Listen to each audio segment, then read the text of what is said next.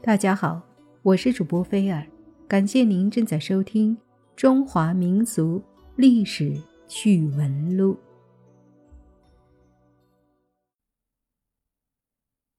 历史上迷倒君主的美女不计其数，然而历经多次改朝换代，却还能让美女成群的君主拜倒在石榴裙下的女子，在中国历史上。恐怕寥若晨星，屈指可数。但是萧皇后就是这样一位奇女子，一举摘下了历史上最抢手女人的桂冠。萧皇后天生丽质，娇媚迷人。至于说她美到什么程度，语言可能根本无法描述。从她年近五十，仍能够让李世民看得丢了三魂六魄来看。倾国倾城应该是当之无愧的。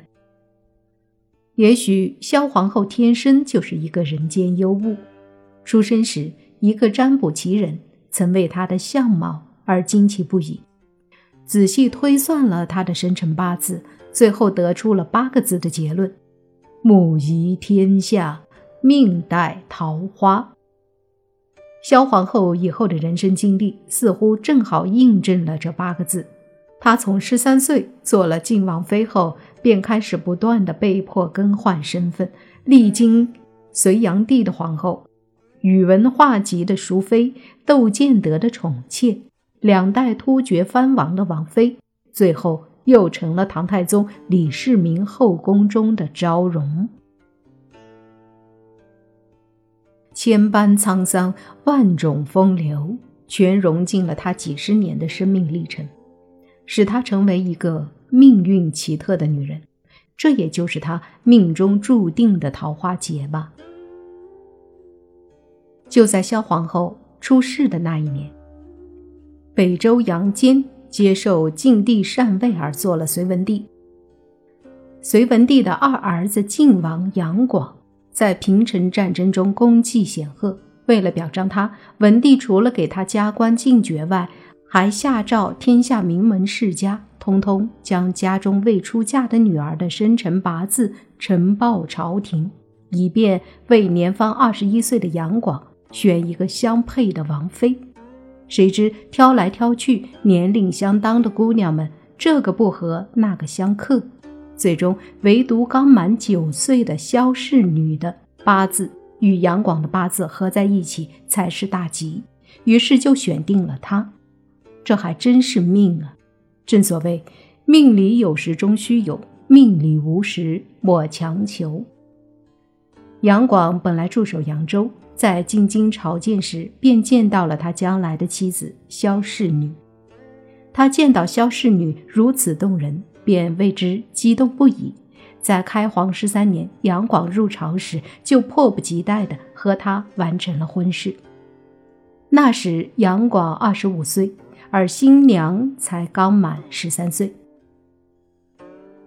以现在的法律来看，十三岁是不能结婚的，但在古代，十三四岁出嫁的女子是很普遍的。二十多岁的女人，那是典型的大龄女人了。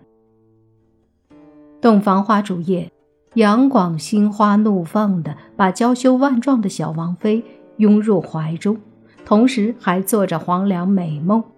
因为让他高兴的是，早年有个水平还算凑合的大仙给萧妃算过一卦，母仪天下。萧妃既然会母仪天下，那么他不就是皇帝吗？虽然现在太子是他的哥哥杨勇，但身在帝王家的他怀有当皇帝的志向也很正常。因此，他把萧妃视为自己命中的福星。对他真爱备至，可惜的是，他听话只听半句。算命先生在“母仪天下”四个字之后，还有四个字：“命带桃花”。这似乎就注定了她不会是他一个人的女人，大不了他只算是踩了个头彩而已。因为有了萧妃这颗希望之心，原本不曾对王位另作妄想的杨广，开始有计划的与大哥杨勇展开主位之争了。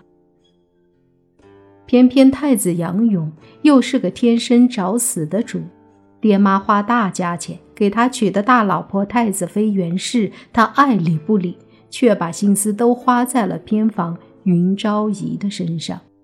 结果袁氏受不了气，上吊自杀了。杨坚和独孤伽罗一怒之下，要废掉杨勇的太子之位，杨广则趁虚而入。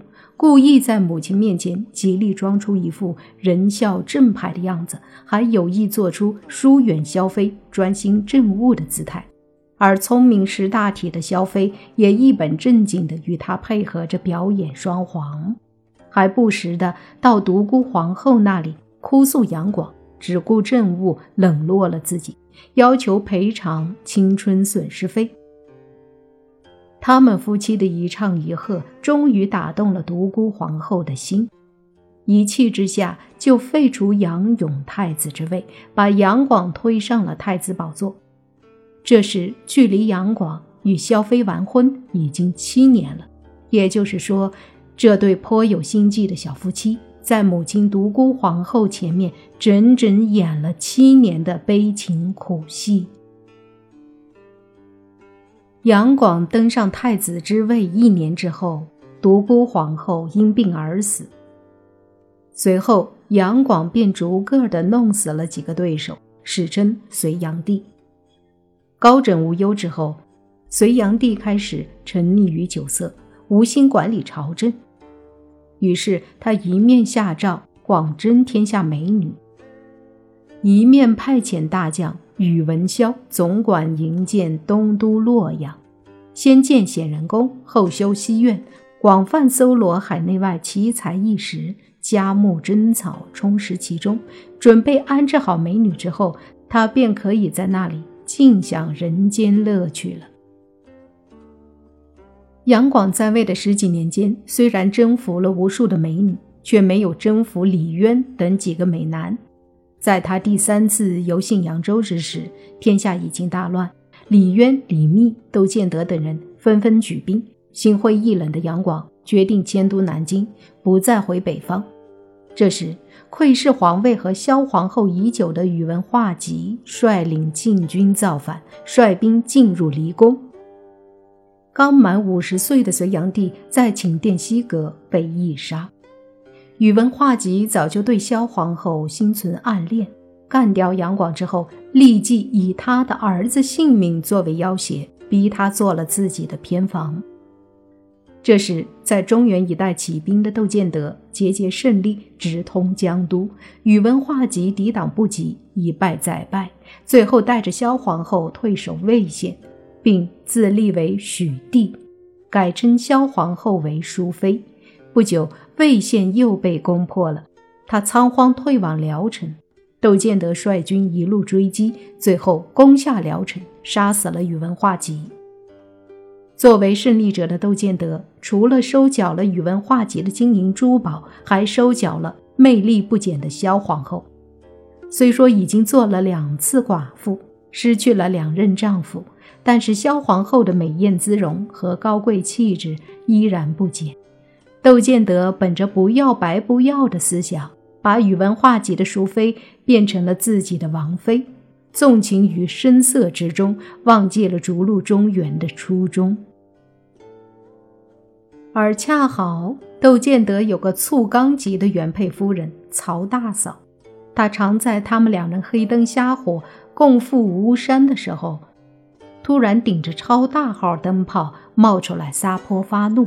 插科打诨，弄得洞建德大失情趣。这时，北方突厥人的势力迅猛的发展，大有直逼中原之势。原来，远嫁给突厥可汗和亲的隋炀帝的妹妹萧皇后的小姑义成公主，听到李渊已在长安称帝，又打听到萧皇后的下落，就派使者来到乐寿迎接萧皇后。窦建德不敢与突厥人正面对抗，只好乖乖地把萧皇后及皇族的人交给来使。萧皇后在几番转折后，不想居然会移民到突厥。天生丽质难自弃，颠沛流离不忘情。在突厥，他的魅力依然是无往不胜的利剑，一举戳穿了突厥父子两代元首处罗可汗和颉利可汗的心。时事至此，命运已经不能由他自己掌握了。反正当初就预言了他命带桃花。在劫难逃，那也就只有听天由命吧。无可奈何中，萧氏便由随天子的皇后变成了藩王的爱妃。后来老藩王死了，由颉利可汗继位。按突厥人的风俗，萧皇后又被新任藩王接手。十年后，也就是唐太宗贞观四年，唐朝大将李靖大破突厥，索回了萧皇后。这时，萧皇后已经是四十八岁的半老徐娘了，而唐太宗李世民才三十三岁。但萧皇后入朝时，李世民见她云鬓高耸，腰似杨柳，脸似牡丹，美眸流盼，仪态万千，完全没有年事已高而应有的老态，比一般的少女还多了一分。独到的成熟果实般诱人的风韵，才华盖世的李世民不禁为之心惊摇曳，再加上萧氏饱经离乱而孕育出来的楚楚可怜的景态，更加令人由怜悯而生爱意。这可爱煞了李世民，或许是他从小就缺少母爱的缘故吧。他顾不得年龄的悬殊，更不在乎外人的评评。大唐天子李世民在萧皇后身上体会到了一种成熟女人的风韵，更感受到一种类似姐姐与母亲般的温馨，使他为繁重国事所累的心得到了稍许的抚慰。就这样，萧皇后被唐太宗封为了昭容。转了一大圈回来，又成了大唐天子的爱姬。当然，萧皇后自然也有萧皇后的优势。她明晓事理，言语得体，深为唐太宗所折服，对她更加的敬重和疼爱。就这样，萧皇后在唐宫之中度过了十八年平静的岁月，六十七岁才寿终正寝。纵观萧皇后的一生，正可谓历经千般沧桑，斩尽万种风流。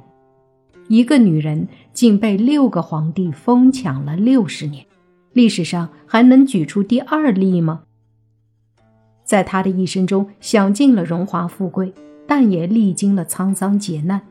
不说她风流至极，却也可说她福气不浅。女人的魅力是否可以对岁月免疫呢？答案是肯定的。萧皇后就是一个例证。她从十三岁嫁给隋朝庆王妃开始，历经杨广、宇文化及、窦建德、突厥处罗可汗、颉利可汗和李世民等六位丈夫，虽然身上的标签从少女、熟女、大妈一直换到大娘，但是她的魅力从未打折。直到六十来岁，快快乐乐的病死在大唐的后宫。俗话说：“数风流人物，还看今朝。”从萧皇后的独特经历看，数风流人物真的是难看今朝。